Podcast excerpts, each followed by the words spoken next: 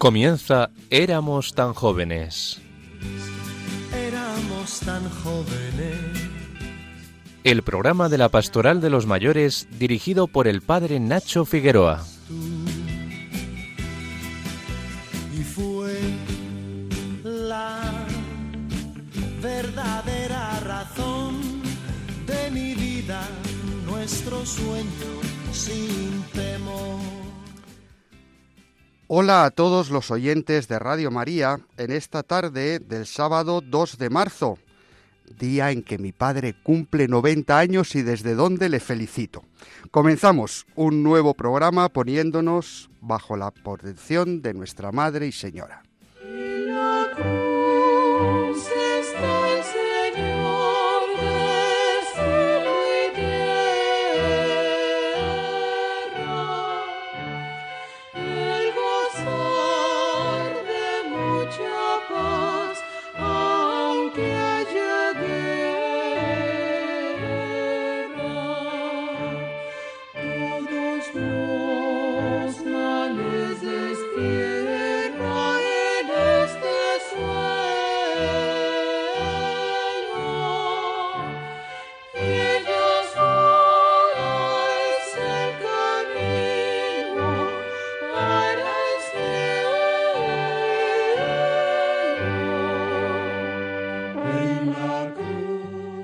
Poco a poco nos vamos acercando al ecuador de la cuaresma y tras esos dos primeros domingos en los que cada año la liturgia nos invita a contemplar a Jesús, primero siendo tentado en el desierto y luego transfigurado en el Tabor, nos quedan tres domingos antes de acoger con ramos a Jesús en nuestra Jerusalén personal y comunitaria, recorriendo esos pasos que nos proponíamos por el desierto del Señor.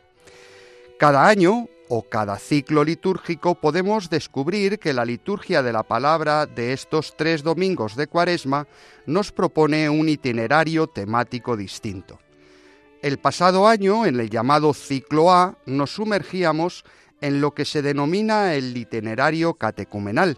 La liturgia nos muestra los grandes signos bautismales, apoyándose en textos del Evangelio de San Juan, el agua con la samaritana, la luz con la curación del ciego de nacimiento y la vida con la resurrección de Lázaro. El próximo año celebraremos el ciclo C, que como va siguiendo el Evangelio de San Lucas, que es el que más nos acerca a la dimensión de la misericordia de Dios, nos propondrá un itinerario más penitencial, recordando en los Evangelios dominicales la parábola de la higuera, la del Hijo pródigo y el perdón de la mujer adúltera. ¿Y qué nos propone el ciclo B en el que estamos? Sencillamente hacer silencio y contemplar con una mirada de fe el misterio pascual, reconociendo en el misterio de la cruz la fuente de nuestra salvación.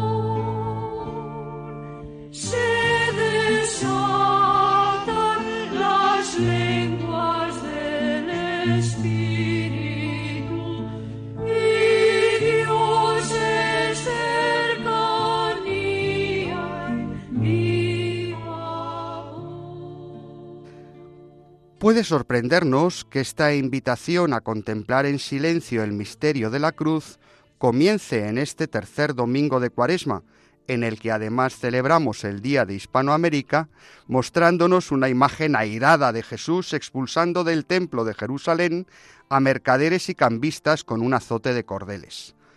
Pero si consideramos que ese templo somos cada uno de nosotros, la liturgia nos recuerda que el mejor modo de empezar a contemplar es dejar que el Señor vaya expulsando de nosotros todo lo que es malo, todo lo que nos aleja de Dios, todos los ruidos que estorban en esa casa donde el Padre habita, que somos cada uno de nosotros.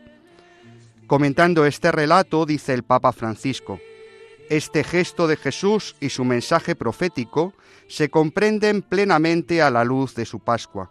Según el evangelista San Juan, este es el primer anuncio de la muerte y resurrección de Cristo. Su cuerpo, destruido en la cruz por la violencia del pecado, se convertirá con la resurrección en lugar de la cita universal entre Dios y los hombres.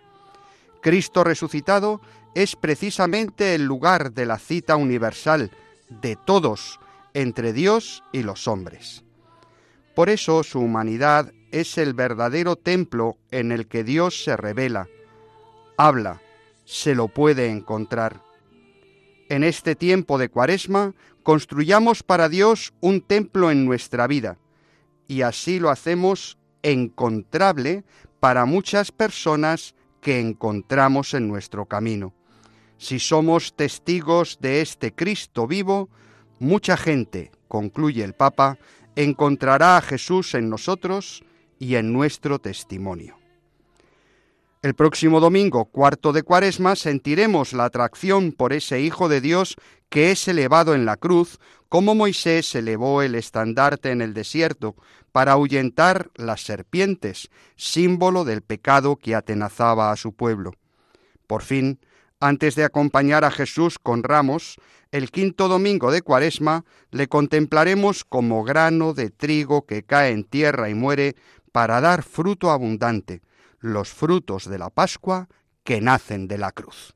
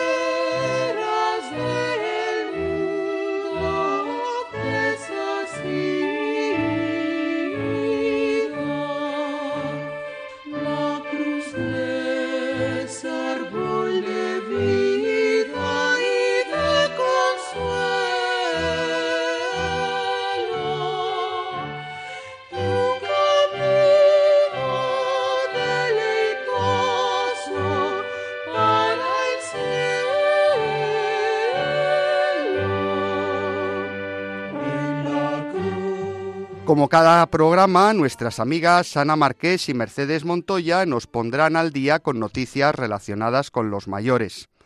Con Juan José de la Lastra, en su sección Personas y Personajes, escucharemos la tercera entrega de la historia de aquellos navegantes que surcaron las aguas del Océano Pacífico. Buenas tardes, querido amigo Jaime Tamarit, presidente de Vida Ascendente. Buenas tardes, Nacho. Jaime nos llevará, como siempre, a su rincón de gustar para conectar por medio de la música con el misterio de la cruz que contemplamos en este tiempo de cuaresma y especialmente con este domingo de la hispanidad.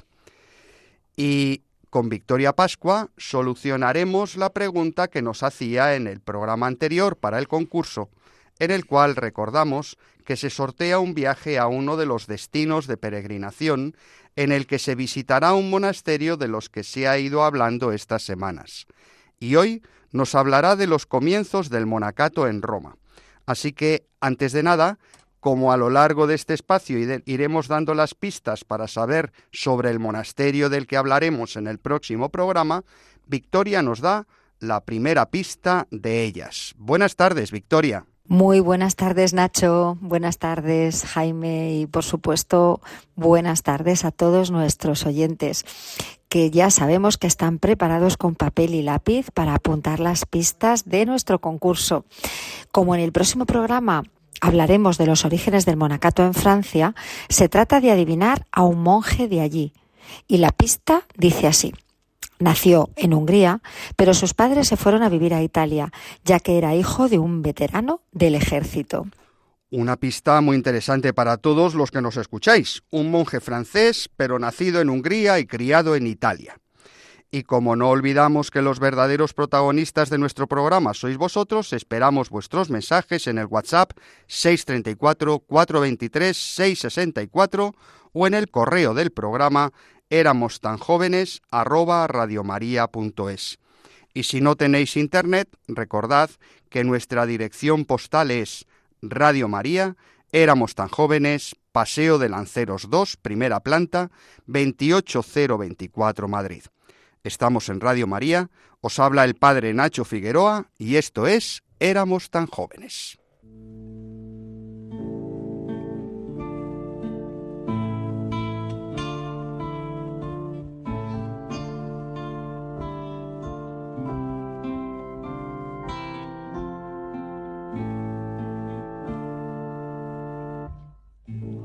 Ana Marqués y Mercedes Montoya elaboran cada semana el boletín de noticias de vida ascendente.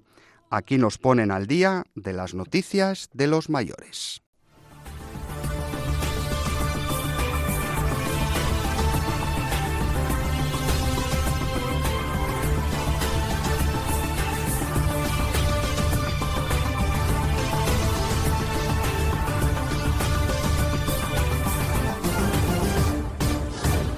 Noticias de mayores para los mayores. Araceli Hidalgo, la primera española en recibir la vacuna del COVID, cumple 100 años. Araceli Hidalgo se convirtió en 2020 en un símbolo de esperanza al ser la primera española en vacunarse contra el coronavirus. Ahora, la granadina vuelve a ser noticia porque acaba de cumplir 100 años. Como no podía ser de otra manera, las felicitaciones no están faltando. Entre ellas destaca la del presidente de Castilla-La Mancha y la del presidente del gobierno. Esta usuaria de la residencia Los Olmos de Guadalajara fue la primera en inocularse contra el coronavirus, junto a Mónica Tapias, trabajadora del centro, dando así el pistoletazo de salida a la mayor campaña de inmunización de España. Muchas felicidades, Araceli. Científicos de Harvard descubren una molécula contra la bacteria resistente a los antibióticos. La resistencia a los medicamentos es una de las diez principales amenazas a los que se enfrenta la salud pública. Un grupo de científicos de la Universidad de Harvard ha publicado en la revista Science un hallazgo que podría cambiar esta situación. El equipo, liderado por Andrew Myers, ha desarrollado un nuevo antibiótico muy eficaz contra los mecanismos de resistencia a los antimicrobianos. El estudio explica cómo el compuesto sintético cresomicina es capaz de matar muchas cepas de estas bacterias resistentes a los medicamentos. Pues estamos de enhorabuena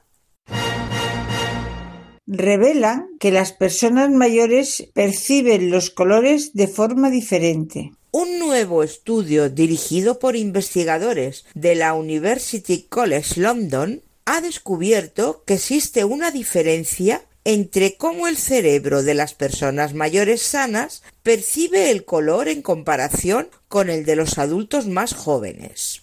La investigación comparó cómo reaccionaron las pupilas de personas más jóvenes y mayores ante diferentes aspectos del color en el entorno. Los investigadores creen que a medida que envejecemos hay una disminución en la sensibilidad del cuerpo a los niveles de saturación de colores dentro de la corteza visual primaria, la parte del cerebro que recibe integra y procesa la información visual transmitida desde las retinas. Los hallazgos del estudio también complementan investigaciones conductuales anteriores que mostraron que los adultos mayores perciben que los colores de las superficies son menos coloridos que los adultos jóvenes. Pues ya sabéis, a poner color en vuestra vida. Los autobuses urbanos de Burgos serán gratuitos para mayores de 65 años. El Pleno del Ayuntamiento de Burgos ha aprobado la modificación de la ordenanza de los autobuses urbanos para que sean gratuitos para las personas mayores de 65 años. Así, se ha confirmado una de las promesas electorales de los populares y Vox, que supone una bonificación del 100% de la tasa de uso de los autobuses urbanos para todos aquellos mayores de 65 años que se saquen la nueva tarjeta con independencia de su renta, patrimonio y lugar de empadronamiento. El objetivo de esta medida es reducir el número de vehículos en las calles de Burgos, al tiempo que desde el consistorio han recordado que la capacidad económica de muchos burgaleses es por su trabajo durante años, de ahí que tengan mejores rentas, y el PP quiere premiar mucho más ese trabajo realizado antes.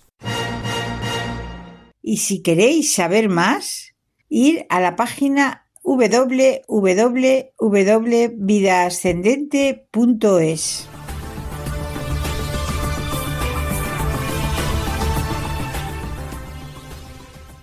Muchas gracias, queridas amigas. Estamos en Radio María, en Éramos tan jóvenes, esperando vuestros mensajes en el WhatsApp 634-423-664. Jaime Tamarit, presidente de Vida Ascendente, nos invita a ir a su rincón de gustar para ahondar en el Evangelio de este tercer domingo de Cuaresma. ¿Con qué nos vas a sorprender, Jaime? Buenas tardes de nuevo, Nacho. En el Evangelio de mañana domingo se nos relata la ira de Jesús al ver el templo de Jerusalén convertido en un mercado. Se comprende su indignación al contemplar la trivialización de lo sagrado, trivialización que transforma la adoración en un mercado de ofrendas que ha perdido todo su sentido. Es triste ver cómo lo cotidiano puede ahogar la contemplación y el respeto por lo sagrado. Jesús se indigna al contemplar el templo donde Dios estaba presente en el arca, custodiado por dos querubines en adoración permanente.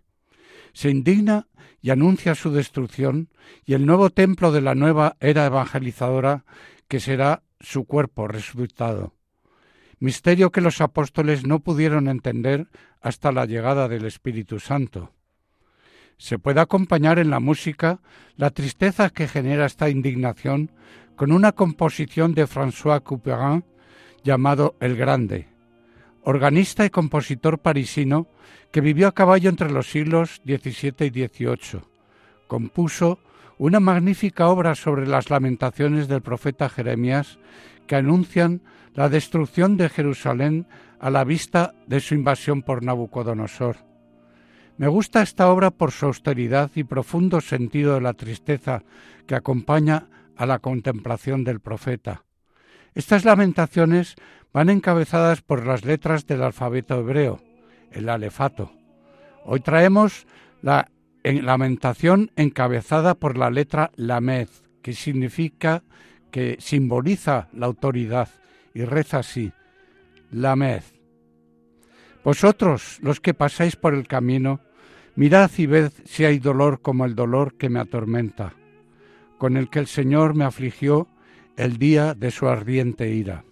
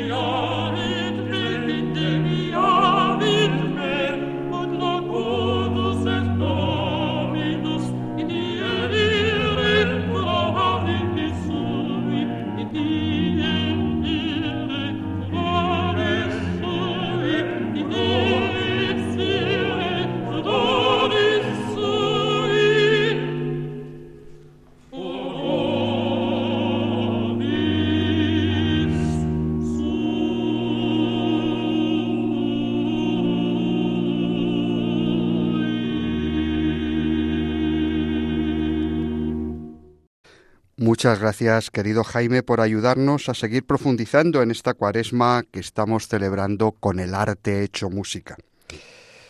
En nuestro itinerario por los orígenes del monacato, nuestra colaboradora y experta en peregrinaciones, Victoria Pascua, hoy nos lleva a la capital del Imperio Romano. Con ella nos ponemos en modo viaje.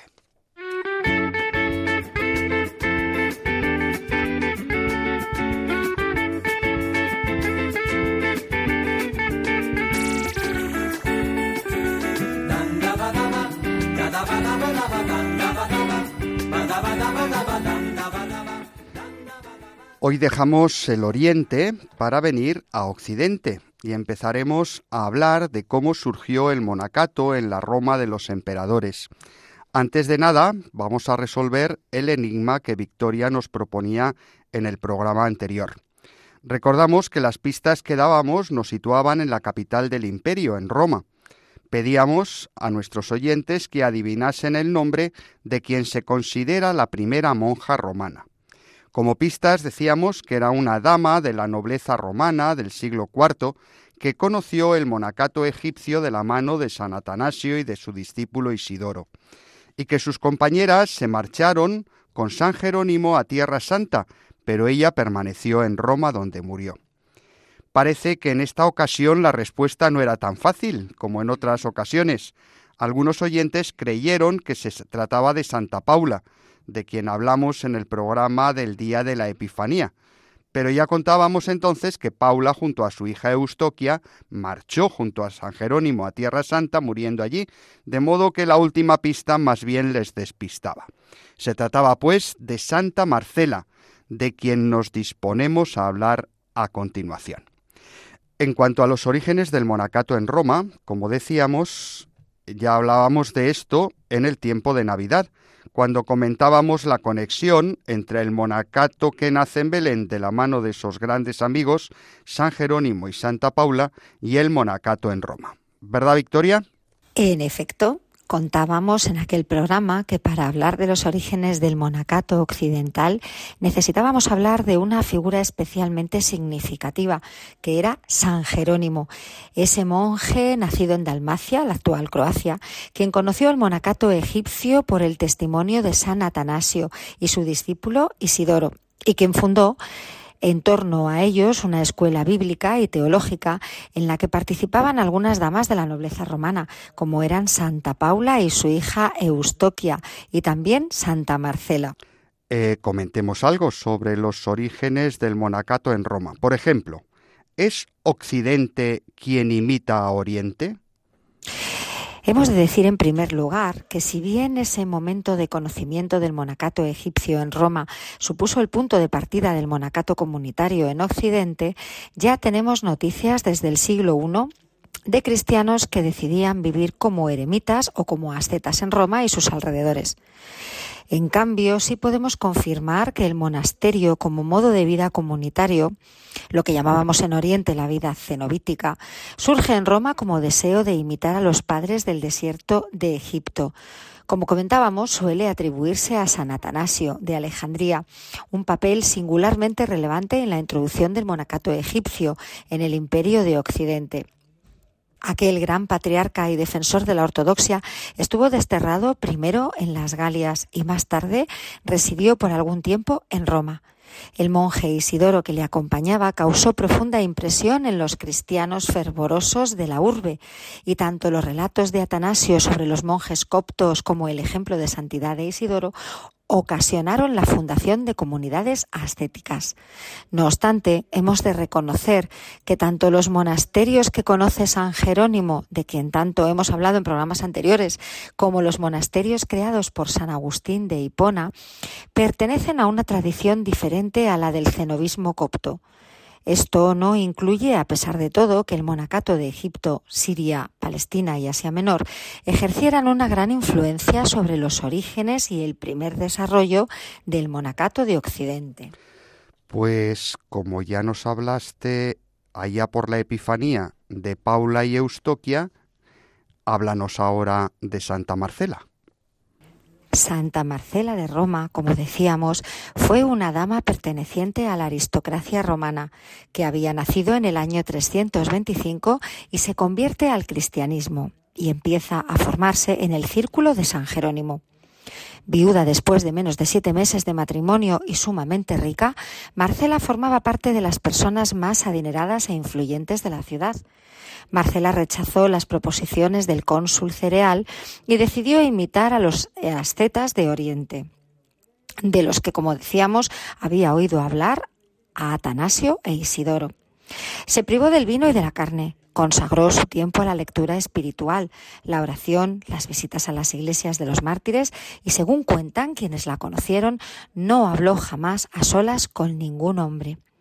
Vivía en un palacio en el monte Aventino y tenía la costumbre de reunir alrededor de ella a otras damas aristocráticas, todas inspiradas por San Jerónimo. Vivían una vida muy evangélica y activa, dando socorro a los pobres, sanando a los enfermos y defendiendo a los eslavos. A ese grupo se incorpora Santa Fabiola de Roma, quien luego de su conversión pública fundaría el primer hospital de Occidente. Como no hablaba con varones, comenzó a hacerlo por carta con San Jerónimo, de quien se conservan 16 cartas a Marcela, en respuesta a las preguntas que la santa le hacía. Pero ésta no se contentaba con escuchar pasivamente las respuestas de Jerónimo, sino que discutía a fondo sus argumentos y aún le reprendía por su mal carácter. Cuando en el 410 los bárbaros traídos por Alarico II llegaron a Roma, todas sus amigas, entre ellas Santa Paula de Roma y su familia, partieron a Palestina para encontrarse con San Jerónimo, salvo ella, que diciendo que era muy vieja, se quedó en aquel lugar. Los godos la torturaron para hacerla confesar dónde escondía sus riquezas, pero ya había dado todo a los pobres. La santa no temía por sí misma, sino por su ahijada Principia. Arrodillándose ante los soldados, le rogó que no le hicieran daño alguno. Dios les movió la compasión y estos condujeron a las dos mujeres a la iglesia de San Pablo, en la que Alarico respetaba el derecho de asilo. Marcela murió poco tiempo después en los brazos de Principia a finales de agosto del año 410.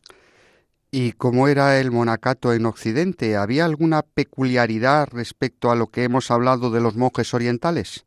La afirmación de San Jerónimo de que la vida monástica apareció hacia el año 340, cuando la dio a conocer en la urbe San Atanasio, y que una dama romana de la nobleza, Marcela, fue la primera en abrazarla, significaría que los romanos innovaron más bien poco. El texto dice exactamente Ninguna mujer noble conocía por aquel tiempo la profesión de los monjes, pero esto no implica que el monacato fuera desconocido en otras capas de la sociedad romana o entre los varones. Lo cierto es que Jerónimo añade, dada la novedad de la cosa, ninguna mujer de la nobleza se atrevía a tomar aquel nombre, que se tenía entonces por ignominioso y estaba desacreditado entre la gente. Si desde Roma había habido peregrinos que iban y venían por todo el imperio, parece evidente que los términos monascus o monaca, ignominiosos para los nobles, ya eran empleados antes del siglo IV. Sea como sea, lo que sí parece cierto es que el monacato no empezó a arraigar en el suelo romano hasta la segunda mitad del siglo IV. Recordemos que hasta comienzos de ese siglo ser cristiano estaba perseguido y por tanto los monjes tendrían que haber vivido en la clandestinidad. Lo que sí comprobamos es un aumento notable de la práctica de la virginidad entre las mujeres a lo largo del siglo IV y la gradual introducción de las diversas observancias típicamente monásticas, sobre todo entre las vírgenes consagradas. Ser monje o monja significaba por aquel entonces llevar una vida de perfecta castidad, austera, en la que tenían una parte importante los ayunos, la lectura de las escrituras y la oración. En la correspondencia de San Jerónimo de los años 381 a 384 no se alude a ningún monasterio propiamente dicho, es decir, de observancia plenamente cenobítica, sino que existían agrupaciones ascéticas cada vez más numerosas, entre las que destacan las formadas por mujeres de la nobleza.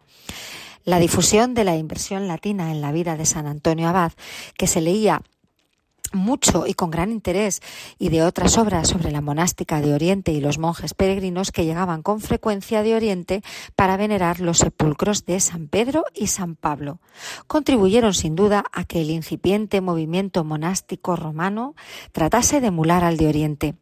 A todo esto hay que sumar la enorme influencia que tuvo la figura de San Jerónimo, de quien hemos hablado mucho en otros programas, para que Oriente y Occidente tuviesen una enorme comunicación en las formas de vida monástica.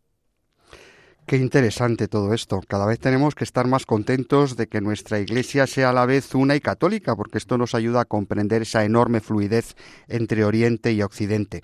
Victoria, se nos acaba el tiempo. Danos antes de acabar la sección la segunda pista para el programa. Razón tienes, Nacho. Qué maravilla poder compartir tantas experiencias de fe.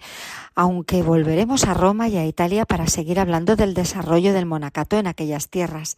El próximo programa hablaremos de Francia. Por eso preguntamos por un monje francés. Y esta es la segunda pista. Ahí va.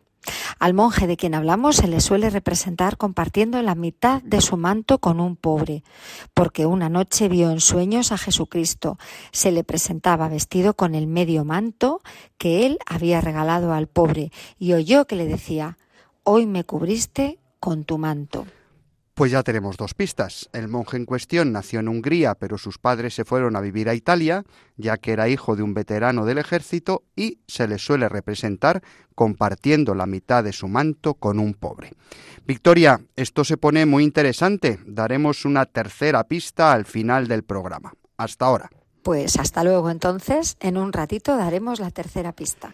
Estamos en Radio María, en este espacio que se llama Éramos tan jóvenes, en esta tarde de sábado, esperando vuestros mensajes al WhatsApp 634 423 664. Jaime Tamarit, presidente de Vida Ascendente, nos sigue llevando a su rincón de gustar. ¿Qué nos propones escuchar ahora para seguir ambientándonos en ese misterio de la cruz? Hola de nuevo, Nacho. Mañana domingo celebramos el Día de Hispanoamérica, el descubrimiento de un nuevo mundo que quedó impregnado del idioma y la cultura españolas. Traigo para conmemorarlo esta obra para guitarra de Francisco Tárrega, compositor castellonense que vivió a caballo entre los siglos XIX y XX. Esta obra, titulada Recuerdos de la Alhambra, la llevamos en nuestras memorias los que amamos la música. Escuchamos, la escuchamos interpretada por Pepe Romero.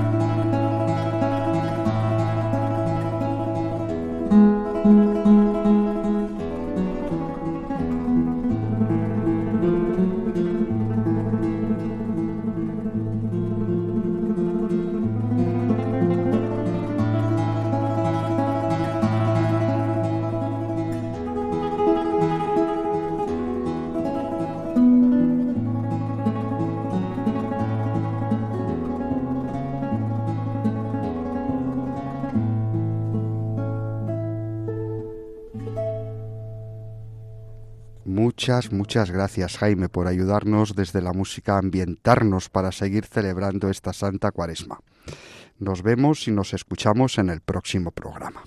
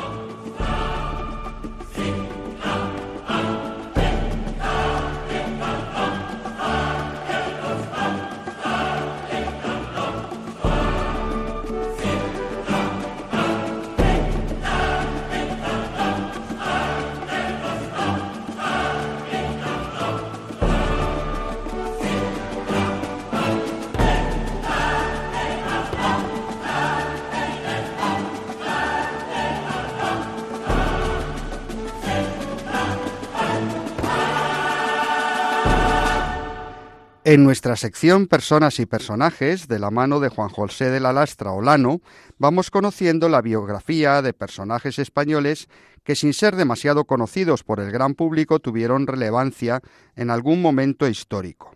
Hoy nos hace la tercera entrega sobre aquellos navegantes intrépidos que exploraron el Océano Pacífico. Muy buenas a todos los oyentes de este programa y, como siempre, especialmente a los interesados en este apartado de historia. Durante dos programas os he relatado las exploraciones españolas de las aguas del Pacífico. Os puedo asegurar con toda rotundidad que las andanzas de los exploradores españoles durante los siglos XVI y XVII no tienen parangón en la historia de la humanidad. Nuestros compatriotas fueron hombres valientes, con arrojo y heroísmo, sin otros límites que llevar el nombre de España y su religión a los confines de la tierra, y aun dejándose muchos la salud e incluso la vida en la empresa, no os quepa la menor duda de que lo consiguieron. Hoy me quedan dos personajes y un apunte. Empiezo por lo último. Se trata de algo que Inglaterra oculta, que no quiere que se sepa, pues es objeto de vergüenza y latrocinio. En 1762 Inglaterra saqueó Manila, donde se encontraba el centro documental más importante del Pacífico. De repente, toda la ingente obra de exploración española en el Pacífico pasó a manos inglesas, robándolo descaradamente.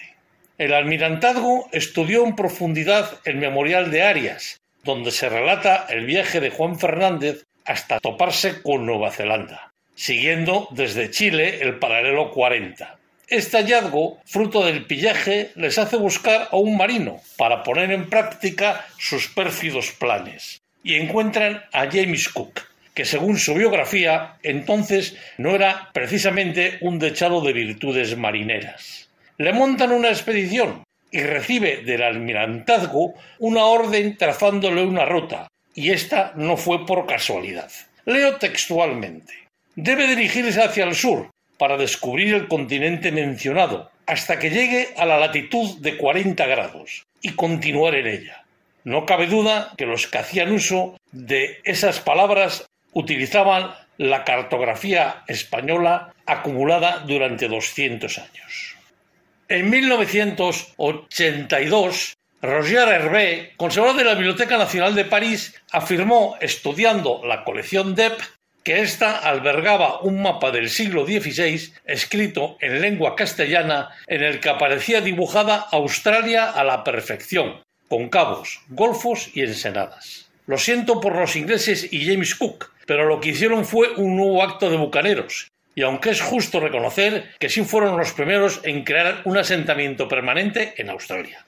Lo que pasó con los aborígenes es otra historia repleta de vergüenza e ignominia, pues después de habitar esta tierra durante 60 años, los aborígenes australianos, los verdaderos australianos, con la llegada de los ingleses pasaron de 900.000 a 30.000 gracias a la declaración de su graciosa majestad que lo consideró terra nullis, es decir, tierra vacía, habitada por no humanos y por lo tanto podían ser exterminados.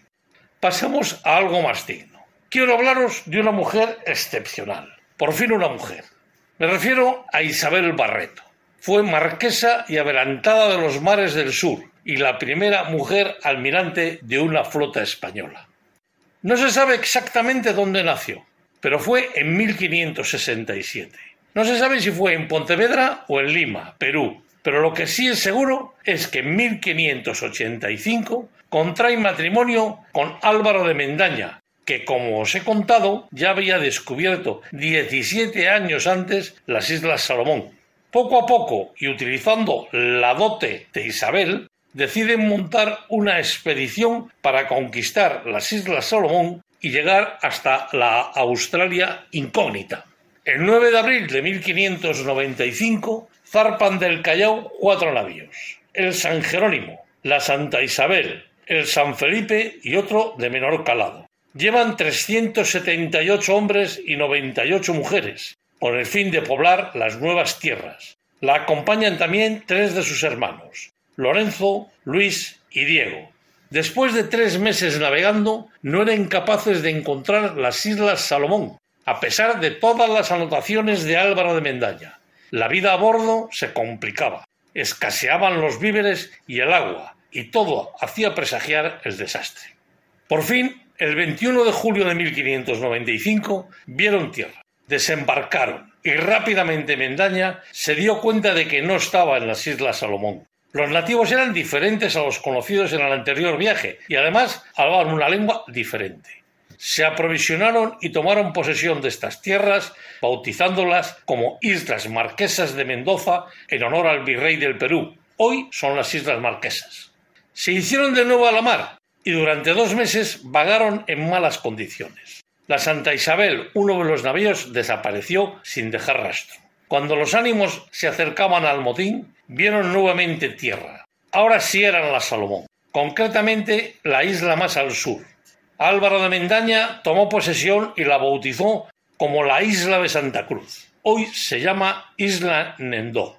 Desembarcaron y fundaron varias ciudades, entre ellas Santa Isabel en honor a su esposa, y se convirtieron en los marqueses de los mares del sur.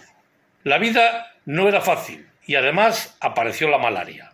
En el primer mes murieron 47 personas, entre ellos el hermano de Isabel, Lorenzo, y el mismísimo Álvaro de Mendaña, su marido, que dejó a su esposa heredera de todos sus bienes, gobernadora de las islas descubiertas y adelantada de la expedición, es decir, almirante.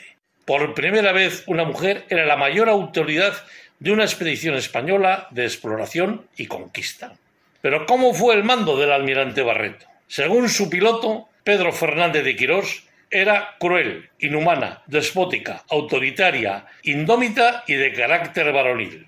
Todo esto parece ser que responde a que el citado Quirós aspiraba a quedarse con su puesto y además no aceptaba mujeres a bordo e incluso llegó a instigar algunas rebeliones contra la almirante Barreto. Lejos de todo esto, es probable que se tratara de una auténtica heroína. Demostró unas excepcionales dotes de mando y la dureza que se requería para someter a la obediencia a hombres rudos y aventureros. Era probablemente todo un carácter. Decidieron abandonar la isla de Santa Cruz y poner rumbo a Filipinas. Continuaron las muertes por fiebre y escorbuto, y por fin el San Jerónimo, la nave capitana, con la almirante Isabel Barreto al mando, llegó a Manila el 15 de febrero de 1596. Fue recibida con honores y salvas de artillería. Solo quedaban 100 personas en la expedición. Habían realizado una gesta increíble.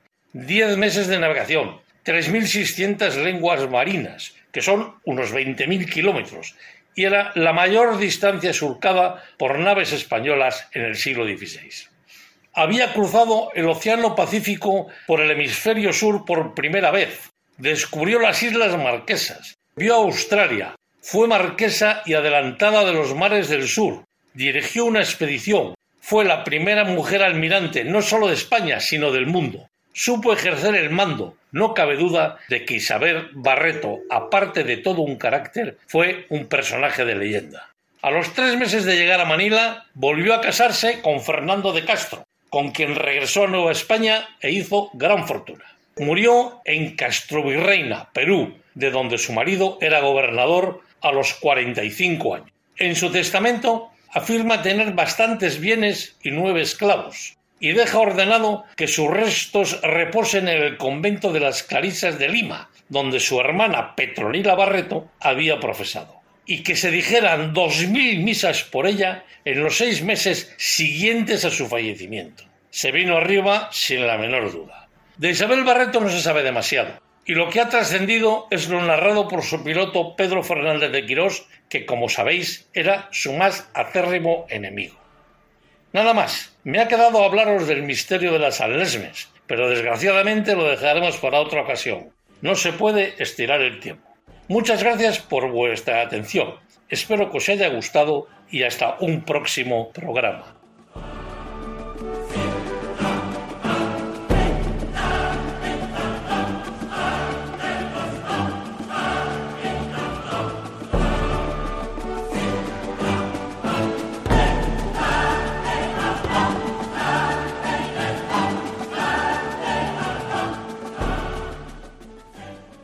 Muchísimas gracias, amigo Juanjo Lastra. Esperamos con ansia tus próximas entregas de acercamiento a la historia. Y no se nos olvida daros la tercera pista para nuestro concurso de los monasterios. Victoria, vamos a ello. Pues aquí la tenemos. El monje del que hablamos fue discípulo del gran obispo sabio San Hilario de Poitiers, el cual se encargó de instruirlo hasta que él mismo llegó a obispo. Muchas gracias de nuevo, Victoria. Hasta el próximo programa. Muchas gracias, Nacho. Gracias a todos. Buenas tardes. Hasta el próximo programa. Así pues, recopilamos las tres pistas. Nuestro monje nació en Hungría, pero sus padres se fueron a vivir a Italia, aunque consideramos que es un monje francés, ya que era hijo también de un veterano del ejército. Se le suele representar compartiendo la mitad de su manto con un pobre, porque una noche vio en sueños que Jesús se le presentaba vestido con el medio manto que le había regalado a un pobre y le decía Hoy me cubriste con tu manto. Y por fin fue discípulo del gran obispo sabio San Hilario de Poitiers, el cual se encargó de su instrucción hasta que él mismo llegó a obispo. Recordamos brevemente las bases del concurso. Podéis mandar vuestros mensajes por SMS o WhatsApp al 634 423 664 antes del miércoles posterior a la emisión del programa. En este caso, hasta el miércoles día 6 de marzo, incluyendo vuestro nombre y el de vuestra ciudad. Solo anotaremos una respuesta válida por programa, pero podéis participar en todos los programas que dure el concurso, teniendo una opción por cada respuesta acertada. Los acertantes optarán a un viaje organizado por Victoria a uno de los monasterios de los que hablamos en estos programas, dentro de uno de sus destinos de peregrinación.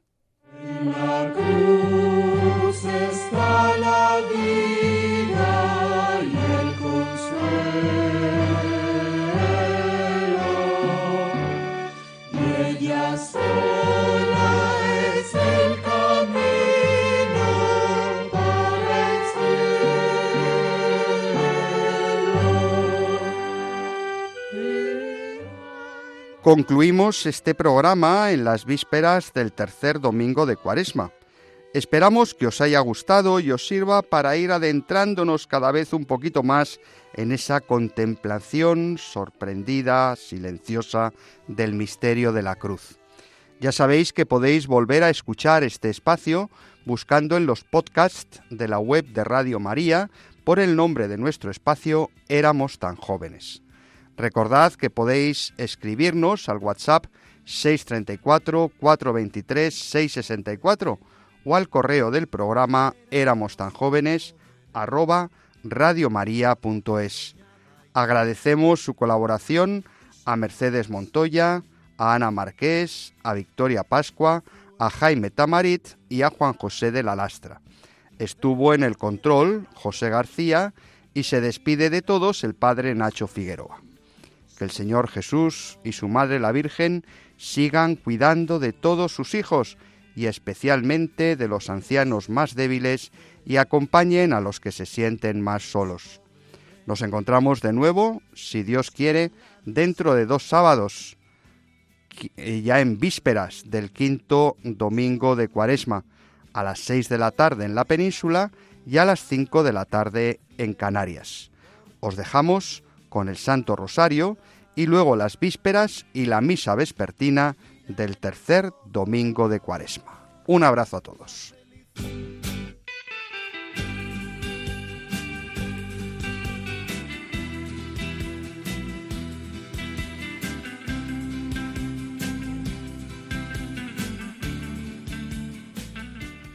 Y así termina Éramos tan jóvenes. Éramos tan jóvenes. El programa de la Pastoral de los Mayores dirigido por el padre Nacho Figueroa.